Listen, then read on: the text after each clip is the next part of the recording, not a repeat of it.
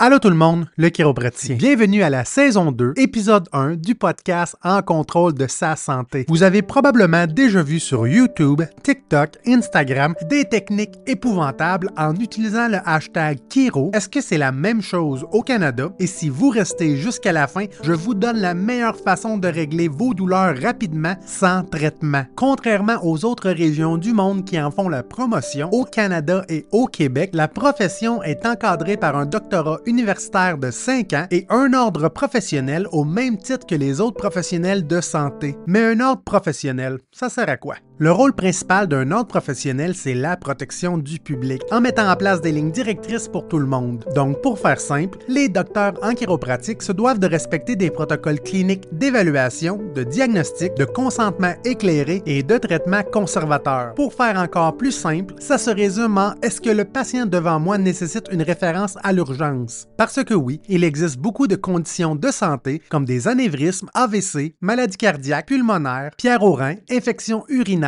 phlébite et j'en passe qui peuvent donner des douleurs référées au cou et au dos. Sinon, est-ce que la condition nécessite des tests supplémentaires immédiats, radiographie, IRM, tests sanguins, etc. Sinon, est-ce que la patiente ou le patient a bien compris son diagnostic neuromusculo-squelettique et le consentement éclairé? Et finalement, si oui, est-ce que le protocole de traitement respecte les valeurs thérapeutiques, l'intensité des symptômes et les évidences scientifiques du moment? Si oui, bam, on start les traitements mais les traitements chiro, physio, c'est quoi la différence?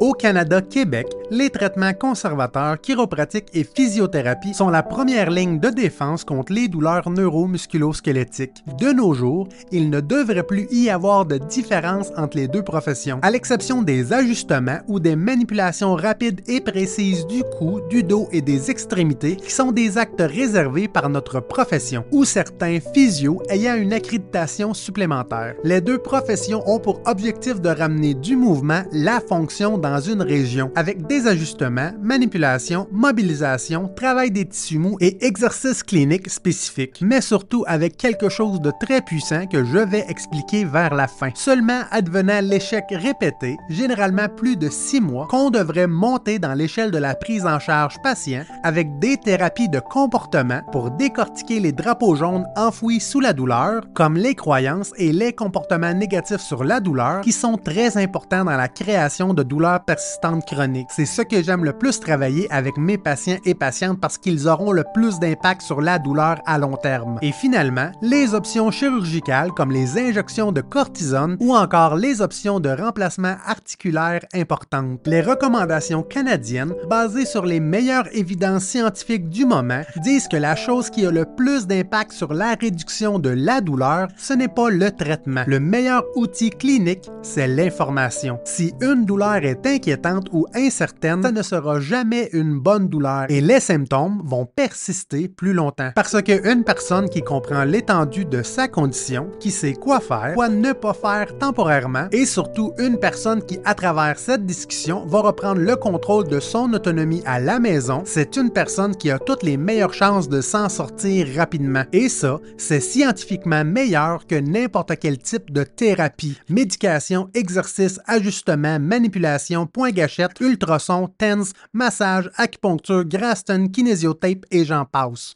Les points importants à retenir pour soigner la douleur rapidement, c'est de se trouver un chiropraticien ou un physiothérapeute de confiance qui prendra le temps de vous écouter et de partager des informations importantes sur la douleur pour que vous puissiez reprendre le contrôle de votre douleur par vous-même à la maison. Que les évidences scientifiques du moment disent que le type de traitement reçu n'a pas beaucoup d'importance et qu'il ne semble pas avoir une meilleure thérapie qu'une autre. De un, parce que les patients et patientes doivent comprendre leurs utilités. De deux, parce qu'ils doivent respecter les valeurs thérapeutiques et l'intensité des symptômes et finalement parce qu'ils ne pourront pas régler la peur, les inquiétudes et les incertitudes. Parce qu'une personne informée, c'est une personne en contrôle de sa santé et qui va guérir pas mal plus vite.